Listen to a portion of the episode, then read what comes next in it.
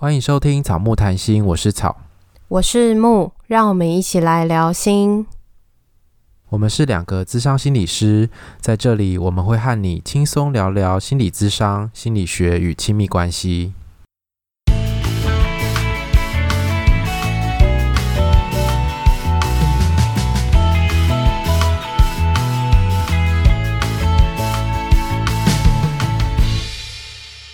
本集音乐由 OU Music 提供。我们今天在录节目之前就已经准备好要开始录了，结果那个台湾就是地震，因为木在台中嘛，然后木那边好像就会比较快的感觉到地震，就说地震嘞，地震。然后我想说有吗？结果过了几秒之后，我住在台南，然后台南也开始地震，其实还蛮大的，然后一下子是上下，一下子是左右，真的有点可怕。然后总共有两次地震嘛，然后我们还是我还第二次我还是跟你说，哎，有地震，你要说没有啊，然后隔妹子就说，哎，有哎有哎地震，对啊，然后我还在猜那个震央应该是从这边这样传过去，就有时间差的感觉。对，真的好像有时间时间差，因为我们那时候刚好就已经在通话了。原本还想说，如果我们录的时候遇到地震，那我们就会把麦克风关掉，就说今天节目就到这边，我们也不再补录了。对，大概就只有一分钟，然后我们去逃难这样子。对啊，所以如果今天我们录这个节目，大家听到最后结局是中断的，那代表可能后面有地震。主题开始之前，就是因为我们四月十四号是我们节目的一周年，然后觉得哦，天哪，好不容易哦，我们居然坚持了一一年，就是维持每个礼拜都上架，然后维持了一年，我们居然做到了耶！一开始还偶尔有礼拜三上，一开始还偶尔有礼拜三上架，但后来几乎都很乖的，都是礼拜二上架。对，可能有时候早一点，有时候晚一点，但是基本上都会礼拜二就会上架了。对啊，还有听众祝我们周年快乐的时候，还说仿佛是我们两个交往周年。大家真的不要再误会了。我们有在 IG 动态上面问大家，就是诶，我们周年了，大家有没有什么话要跟我们分享回馈的？然后其实蛮多听众都感谢我们说，诶，我们有制作这个节目。可是我觉得其实也很感谢大家都有在收听，而且都非常的热情吧，然后也都很，我觉得大家的回复也都蛮温暖的。对啊。我觉得真的蛮开心的，因为我们录了这些东西之后，其实还真的不少人在听，而且听众都很愿意跟我们互动，都会跟我们留言，给我们回馈，然后告诉我们他的经验。我觉得这是一个蛮难得的，因为你跟一个不认识的人要自我揭露自己心里面的经验，或者是情绪，或者想法，我觉得是蛮不容易的事情。所以我们在那个大家。给我们的回馈里面，我们就因为太多了，但是我们都有看，我们就分别各挑了一个来跟大家做分享。那我挑的一个是，他说：“身为每天一早要很早起床送报纸的我，听到草木谈心的，听到草木的声音，让我在送报的旅途中感到温暖不孤单。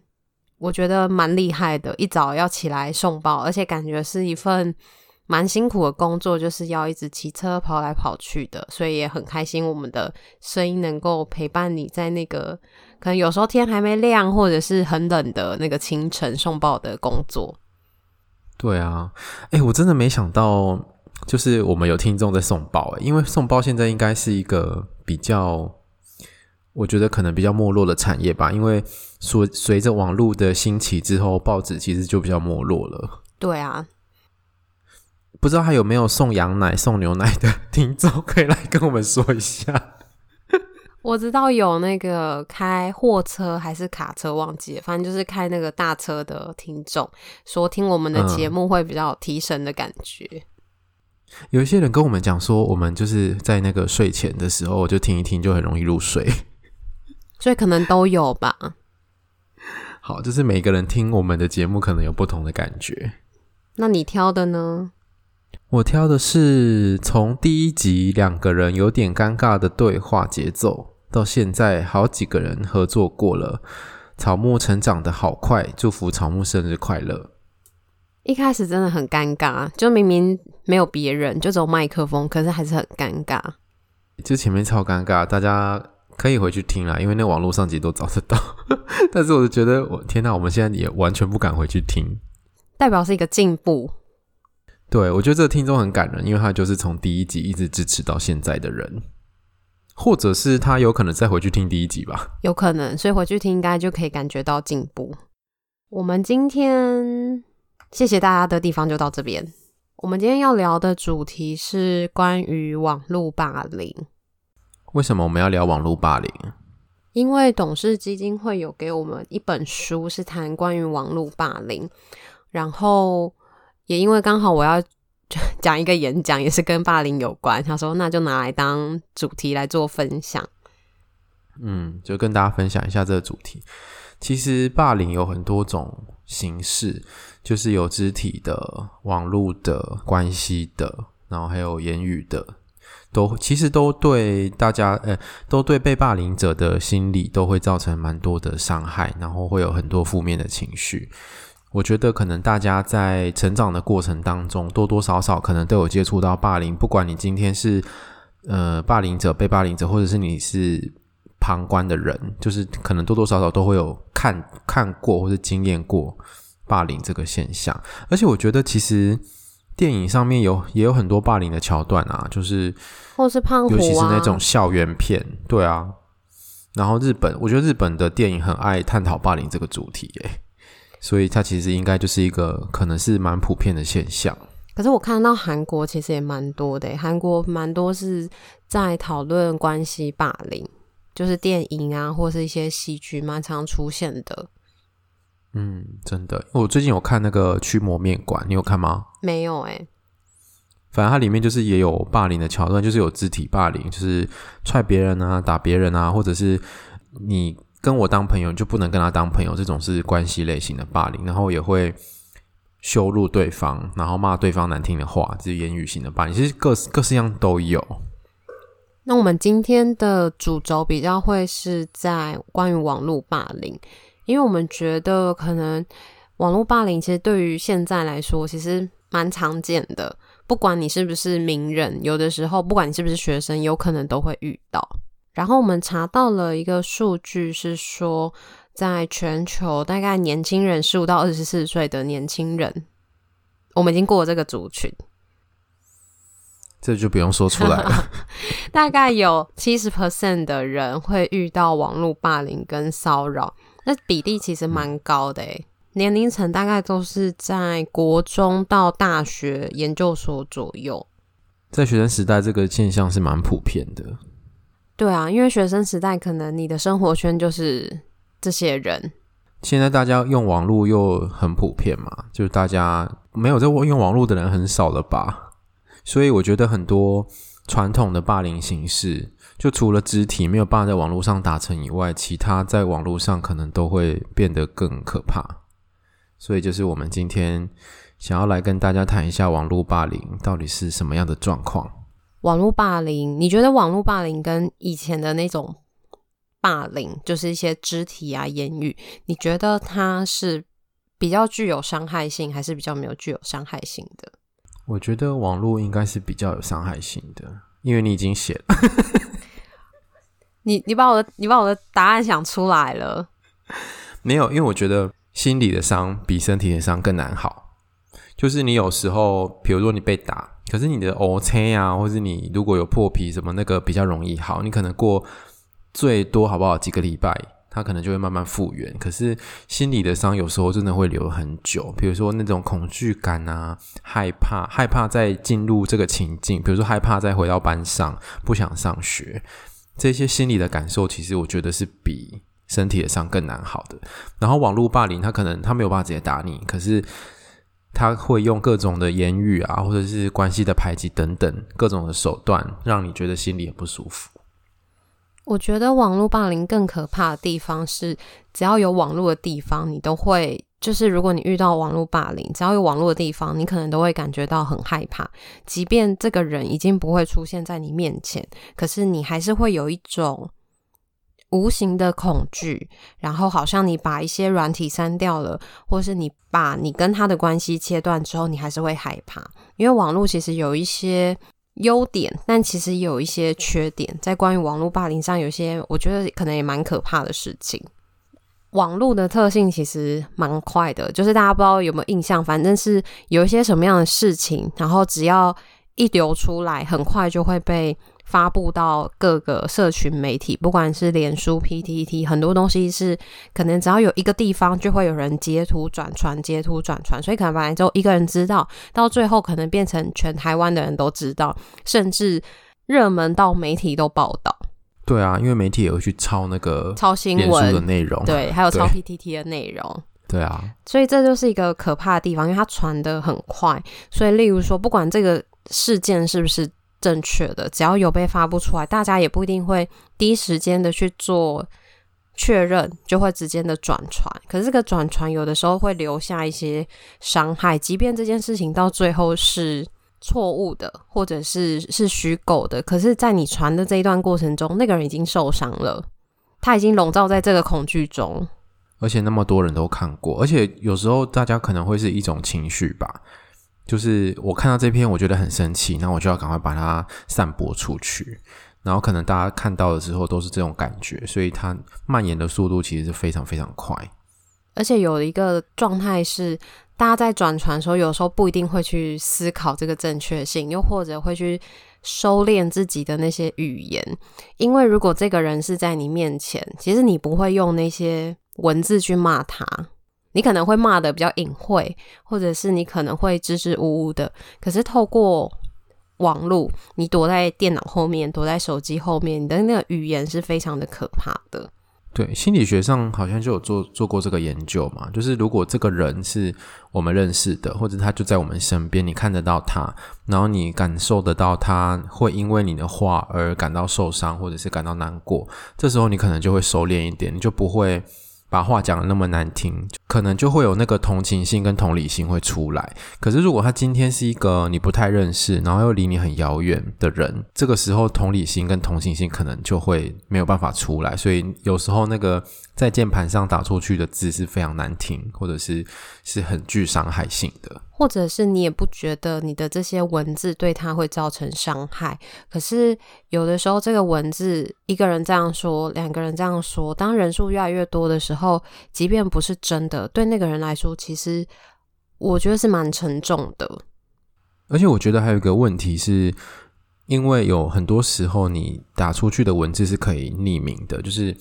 你可能不会让别人知道说这说这句话的是谁，所以当没有办法核对姓名的时候，其实大家讲话就会更肆无忌惮。例如说，你在你的 LINE 上面的群主，你说话其实你就会留意嘛，因为大家都知道你是谁。可是，例如说你是注册脸书，你甚至有小账或者是 IG，然后这些账号都不是你的真实名字，所以你讲了，你可能也不会觉得说别人会找到你。你可能把你的账号都隐私权设定好，别人可能只能看得到你的照片。可是，例如说，你只要传，然后大家都知道你是谁，住哪里，你的职业是什么，那你的言语其实是会有一些收敛的。然后再来是很多东西，其实在网络上都会被放很久。比如说，如果有文字啊、照片、影片，它可能都会永久的留在网络上。所以，对被害者来说，就会觉得天哪，这些。谩骂我的话，或者是比如说我的私密照片，他可能就会在网络上一直流传一段时间。我不知道这个东西什么时候会消失，我不知道后面到底还有谁会看到这些东西，所以他那个恐惧感或是那个不舒服的感觉，其实可能是会维持非常久的。而且他可能会觉得说啊，这些东西可以被截图，然后或者是它可以被下载，对，然后别人都可能存着你这一段你不想要被知道的东西，所以就。我觉得那个心里是真的很难受的。这个叫做数位足迹，它就是指说你的任何的资料，然后放在网络上面，它其实是会留下一些痕迹跟记录。即便是被网站下架了，只要有心人，他还是可以储存，然后去做一个备份。就是 PTT 上面啊，大家有时候发文完，然后他自己讲错话什么要下架的时候，其实就会被别人备份，然后再把它传上去。对。像是之前那个谁啊，那个陈冠希啊，超久以前，我不知道听众知不知道陈冠希，就是他以前是因为修电脑的时候，然后那些东西他的那个私密的照片是被复原的，就他本来已经删掉了，可是后来被复原，就是那些东西还是流出来，那就是超级可怕的。不管你有没有抛在网络上，或者是你只是存在电脑，其实它都不会真正的删除，就是它还是可以找得出来。在我们今天做这个主题之前啊，其实我原本对于网络霸凌的认识其实蛮狭隘的。我想到的都是可能 YouTube 下面或者是 IG 下面的那些留言，然后那些留言有很多时候会有一些，我就会有一些攻击吧，或者是一些呃，你看了会觉得蛮扯的言论。然后我那时候对于网络霸凌的想象，我对网络霸凌的认识比较多是在这个，又或者是。可能是呃，在群组里面，然后有人传一些讯息在骂你，就是大家一起在那个社群里面骂你的那种感觉。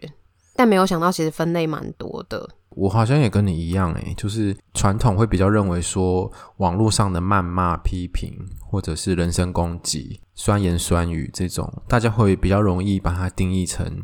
网络霸凌。可是其实网络霸凌的范范围还蛮广的。刚刚讲的那种是透过文字传递有恶意或是有伤害性或威胁性的内容嘛？然后它其实还有好几种，就像是比如说，如果假冒身份，然后欺骗别人的个资或是信任或情感，这种其实也算是一种网络霸凌的形式。比如说，你办了一个假账号，然后你假装是别人，或者是你可能就没有说你是谁，然后去骗别人的钱，或者是骗别人的感情，这种。其实也都算是网络霸凌的一种。这其实，在脸书跟 IG 上面蛮容易会遇到的，因为他的身份的审核其实没有这么的严谨。或者是交友软体上面，其实应该也蛮多的。对啊，除非是真的有见面，或者是你有一些他注册的时候有一些身份的认证吧。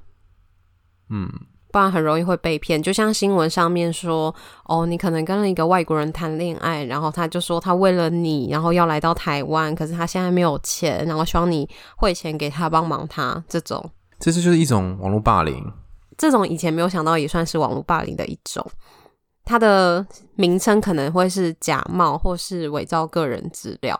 以前都觉得这不就是骗钱吗？对啊，它就是诈骗。可是诈骗到网络上使用的时候，诶，它其实也可能是网络霸凌的一种。对，所以其实在这个定义里面，好像只要是涉及到跟网络有关，然后是对于当事人有一些伤害，不管是心理上、物质上的，都可以算是网络霸凌的一种。没错。然后还有一些是有一些霸凌，可能是。彼此生活不认识，就是我们在现实生活中是不认识的，我们是网，只是网友。然后有一种是，如果我们彼此认识，可是我在网络上呢，还是可以透过网络科技的平台去霸凌别人的话，那这个其实也会算是一种霸凌。比如说，就是现实生活中有可能会排挤别人嘛，可是在网络上其实也能够造成排挤。就是我们之前讲那个 “formal”，就是很怕很害怕被排挤。有时候你可能，比如说要邀约一个聚会，然后就故意不 take 他，或是不要他，或是我们拍照的时候就故意把某个人 P 掉，这种其实也算是一种关系的霸凌。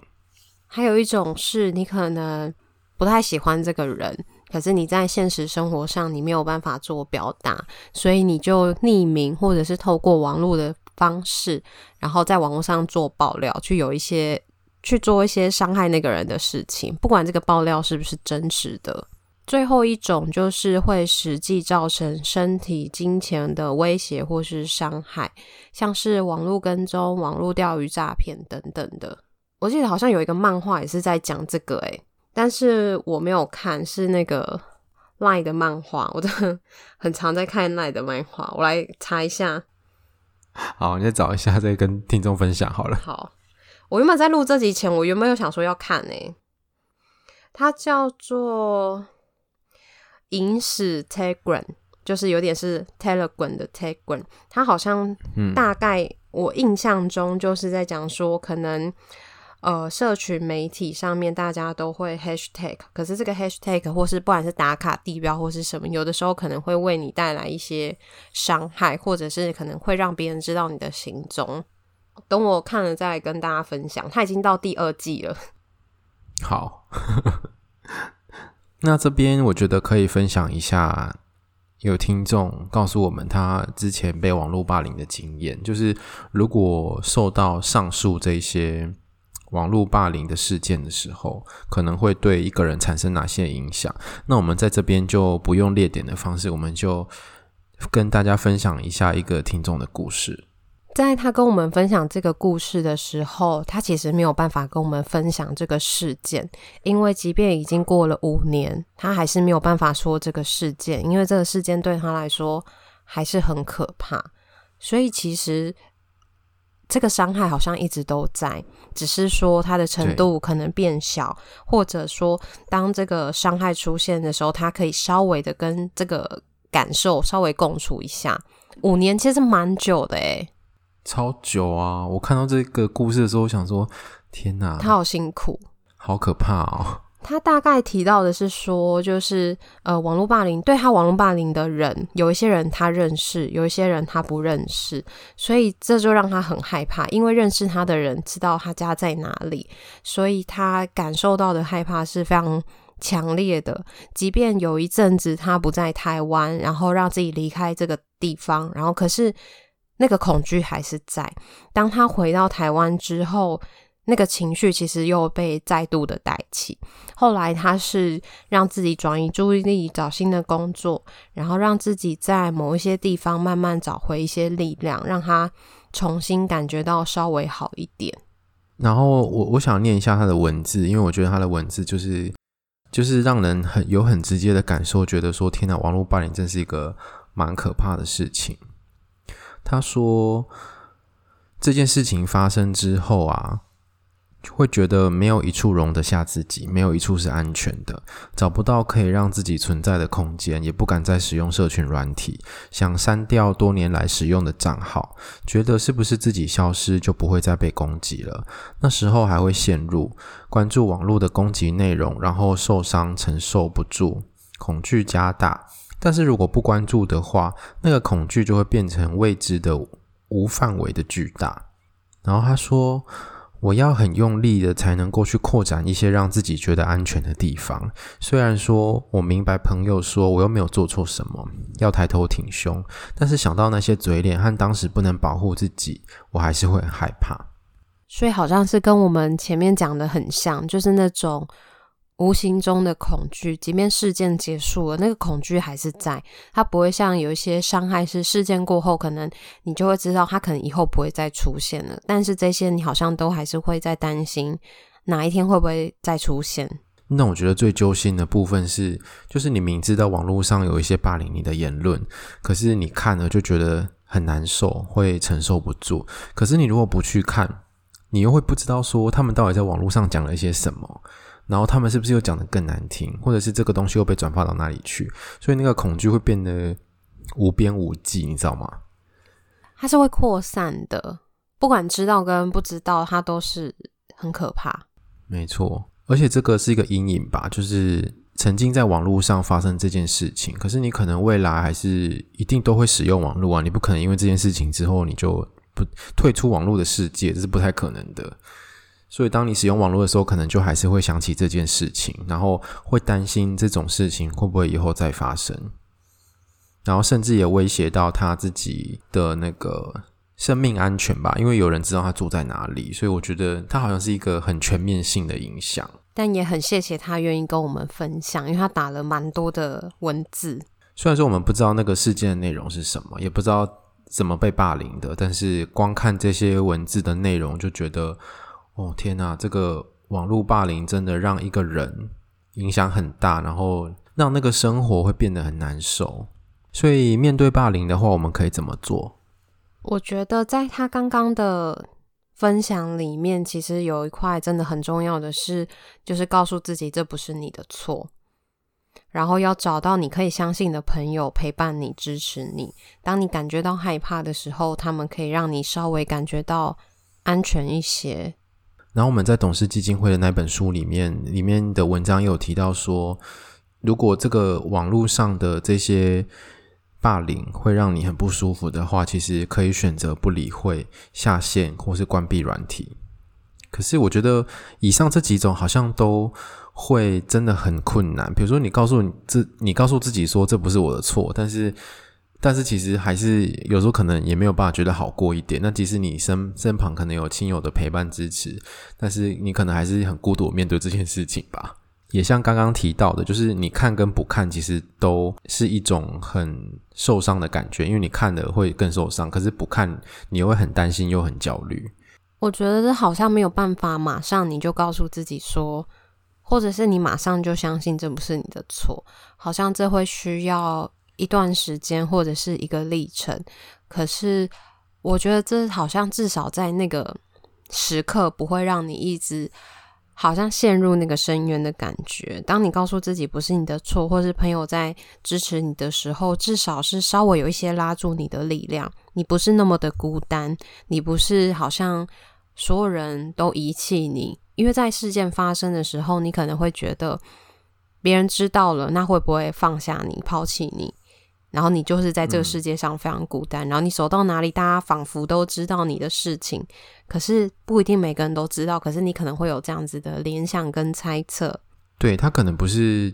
告诉自己一次，或者是他朋友陪伴你一次，他你就会从这个伤痛好起来。他可能是一个需要很漫长，然后需要时间的慢慢好起来的过程。但是我觉得这些东西都是蛮重要的。然后第四个还有。可以善用一些软体上面的功能，比如说可以检举恶意的留言，或者是隐藏，或者是隐私设定，就是你自己的文章或贴文要被转发的时候，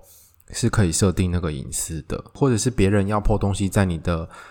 动态上面的时候，你是可以先审核再破上去的。所以这个也是一些我觉得网络软体使用的一些小技巧，是可以保护自己的。但我想到就是。某一段时间吧，忘记哪时候，然后好像那时候我的脸书也是有被人家盗用，然后贴了那个 色情网站，然后我朋友就私讯我，对啊，就是赶快私讯我说你的脸书被盗了，然后你赶快去改密码。但那时候真的是蛮傻眼的，就觉得天哪，怎么会被盗，而且还被破这种东西。可是这种就相对的应该就还好，因为就是被盗，大家也看得出来这就是被盗了。对啊，但我觉得或或许最好的是，有些东西你觉得有疑虑，或者是可能有一些风险，就不要在网络上面留存。即便你有设定隐私，可是你不知道会不会哪一天有心人拿来这样伤害你。就像是有些。你觉得比较私密的东西，你把它存在脸书上面，然后只有你自己可以看得到。可是你也不知道哪一天你的电脑如果给别人修理，然后他看到这些东西，他会不会帮你下载或是帮你转出去？所以还是要小心。我觉得网络是很方便，但是其实也是风险蛮高的东西。就是大家平常在用可能没感觉，可是你就知道你的账号可能很容易会被盗啊。就是每个人账号可能多多少少都有被盗过，不管是哪一种东西的账号。对，所以当你遇到网络霸凌的时候，有一件最重要的事情就是要截图保留证据，像是脸书或者是一些 PTT、D 卡这一些，其实它虽然是匿名的，可是只要你报警，都是可以查到 IP。所以如果对方已经让你觉得很受不了。就是你想要采取法律途径的时候，其实是可以报警的。然后报警一定要拿到三联单才算是完成报警。没错，这是你的切身经验，也是别人的经验啊。就是警察跟你说：“哦，好好好，我受理。”可是如果他没有给你任何资料，不代表他受理。嗯，然后应该就被警察讨厌，监护出去之后。但是这个很重要啊，这就是大家怎么样保护自己的权益喽。我在查这个资料的时候，其实我有一个。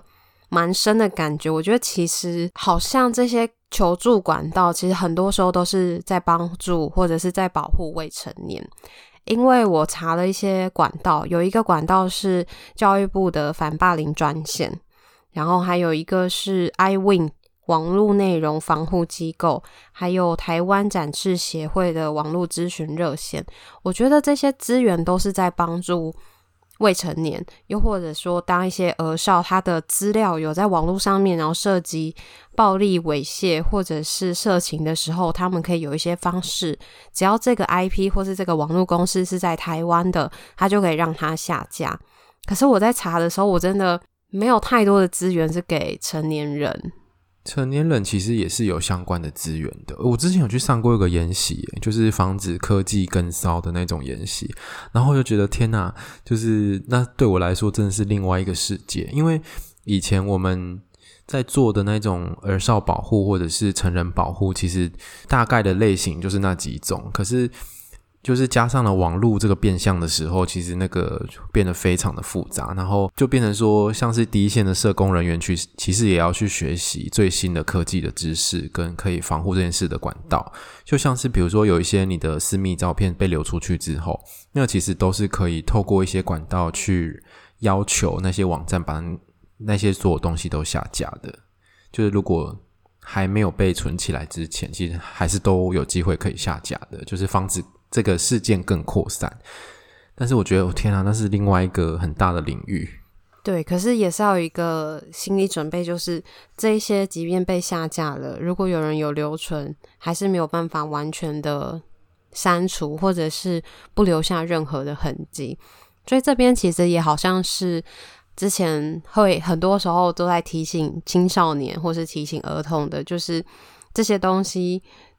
在热恋期，你都知道对方不会来伤害你。可是有的时候，这些东西一旦保存了，不是对方伤害你，也有可能是其他的人会伤害你。对，没错。所以他是没有办法，只要你一旦拍了，他是没有办法完全的删干净。没错，所以我们都会建议青少年，就是或是其实成人也是一样啦，就是即便你可能呃当下会觉得传私密照片很开心。或者是传做爱的影片很开心，可能很有情趣吧，或者怎么样。重点就是这之后都可能会面临到一些风险，所以最好的方式还是不要这么做，就是不要让自己暴露在这个风险之中。然后，如果一旦不幸遇到这些事情，其实这些东西是会让你感觉到害怕，可是也希望这个害怕能够带给你一些力量，让你可以去采取相关的动作。法律或者是报警，让这些人知道说他这样做事会需要承担相关的后果。没错，有一个听众问到，为什么这些人会不喜欢，还要去看留言还有关注？他指的是什么？他应该跟我们原本以为的一样嘛，就是一些 YouTube 啊，或是一些其他的社群媒体，然后大家就会在下面骂人。可是你明明不喜欢，你为什么还要去看，然后还要去骂他？嗯，我觉得有时候这些人就是讲很多攻击，可是他可能比任何人都更认真在看你的东西，所以他会有很多的地方可以攻击你。我觉得某部分或许会有一些羡慕，或者是一种嫉妒，对，不然就是吃饱没事哦，就不喜欢还要一直看干嘛？我们好像都还没有遇到这种听众，不要乱讲话。遇到的时候也不知道我们会怎么样，但我觉得我应该会很生气吧。你应该会在节目上骂他吧？我应该会说：“帮你来做啊，看你讲的多好。”你可能会生气。对，但是我应该还是会难过。可是我的难过之外，还是会有些生气。我觉得这些心态有的时候也会有一种酸葡萄吧，就是他没有办法达到这个状态。可是他看的时候，他其实有一些情绪的攻击。可是这个攻击有时候不一定真的是。因为你有的时候是他的心里面的状态，他可能攻击你买很多名牌包，然后攻击你过得很奢华，但那某部分会不会是他想要过的生活？他没有办法过，然后他又这样子一直在看，然后他自己觉得很焦虑，或者是他其实非常的嫉妒，可是他没有办法跟你说，我好羡慕哦，或者是为什么你我也好想要哦？对，为什么你可以这样，我没有办法，只能用一些攻击的言论去做表达。然后我还有听过一种说法是，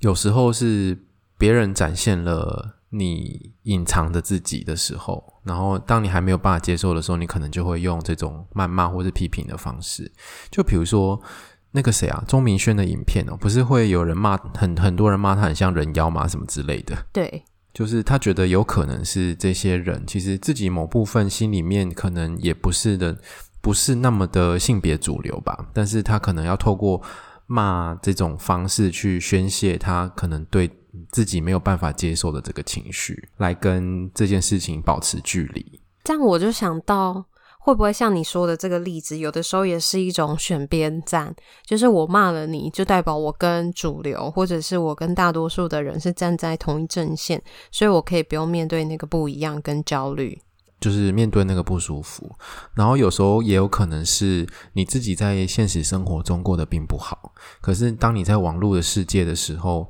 其实就跟刚刚讲到的，你可能是匿名的，或者是网络的某一些特性，像是呃，这个人你可能不认识他，或者是要留文字骂别人，其实很容易，你不会太感到罪恶感，所以就是你可能会透过网络的文字的谩骂。或者是批评，去抒发自己在现实生活当中的情绪。所以这些所谓的网红跟 KOL，他们都知道说一定会被骂，可是被骂的时候，心理感受上还是会很糟，好像都是要经过一段时间的调试，才有办法去稍微有一点点心平气和，或者是甚至带一些幽默的方式去看待这些评论，而且。讲到这个，我就真的有一点印象是，每次看到这些骂人的那个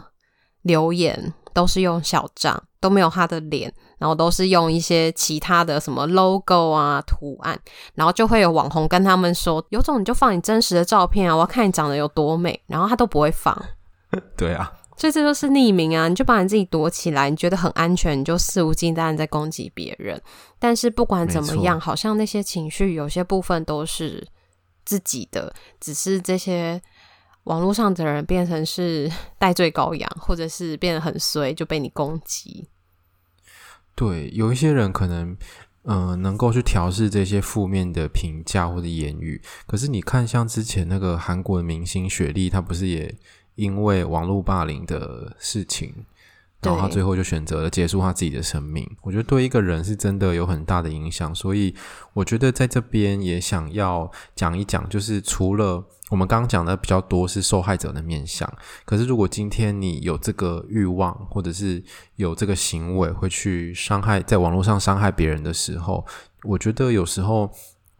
这些霸凌的人，他可能会觉得自己的言论是很好笑，或者是幽默，我只是在开玩笑，然后或者是说，哎，这是我的言论自由啊，我想讲什么就讲什么，你为什么要管我？可是这些东西其实都会对霸凌的人造成伤害，有时候真的你要。把这些东西送出去之前，真的要想一想，就是对方看到的会有什么感觉？他是不是会因此而难过或受伤？那甚至他会不会把你这些话都放在心上，都是往心里去？我觉得好像在状态好的时候，能够去稍微有一点力量去承担这些东西。可是我印象的是，那些名人最后走上自杀的路的时候，有的时候他们其实状态不是那么好，他们可能很低潮。情绪很忧郁，很在一个不是那么好的状态，所以没有办法承受这些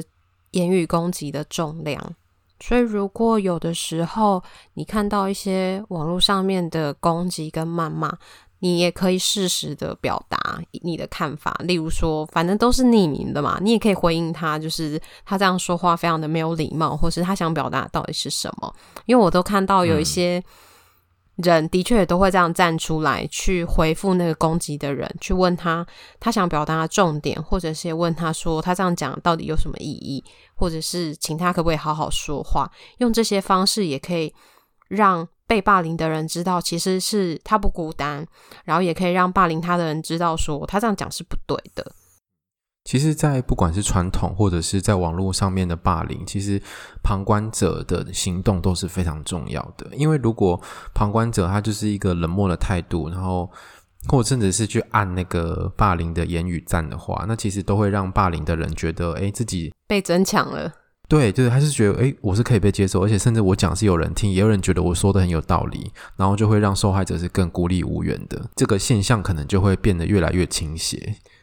所以，其实这个旁观者是很重要的。旁观者有时候可能也会担心自己会不会变成下一个受害者。可是，有的时候，当你适时的站出来的时候，会不会有机会让越来越多的人跟着一起站出来？那你就不是孤单的。没错，旁观者才是这个系统里面的多数。因为霸凌跟被霸凌的人可能是比较少，可是会看到这件事情正在发生的人，应该是更多的人数是更多的。所以，如果所有的旁观者都能站出来阻止这件事情一直在继续发生的话，那这件事情就很有可能被翻转。就算如果你没有办法勇敢站出来，至少你可以稍微给被霸凌的人一些力量，或者是关心，让他知道其实不是所有的人都这么的讨厌他。你有你的难处，可是你非常的在意他。然后也可可能可以说，诶，他也觉得那个霸凌的那些话讲的不是真的，或者是那些话其实很过分、很伤人，那这都不是你的问题。甚至跟他一起去找到一些求助的管道，不管是师长还是法律上面的咨询，陪伴他一起走过这个历程。你不一定要出面，可是你可以私下成为他的这个力量。好，那我们今天分享的网络霸凌就差不多到这边。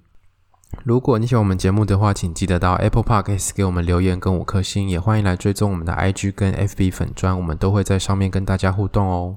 我们开启了抖内的功能，大家可以在 IG 点选点选点选，好好笑，NG 要点要点选什么？点选连结。你不要给我偷偷让草木茁壮，不要偷偷放上去，这样形象就没了。这个一定要放，这个那么好笑，不行，我可以帮你剪成一集。我觉得剪成一集就没有那么好笑了，就是集结太多，就会有点莫名。是没错啦，所以就是放在这里刚刚好，好，就这样喽，拜拜。不用啦。我们开启了抖内的功能，大家可以点选 IG 的个人档案，就可以找到抖内的方式。欢迎大家施肥，让草木茁壮。拜拜，拜拜。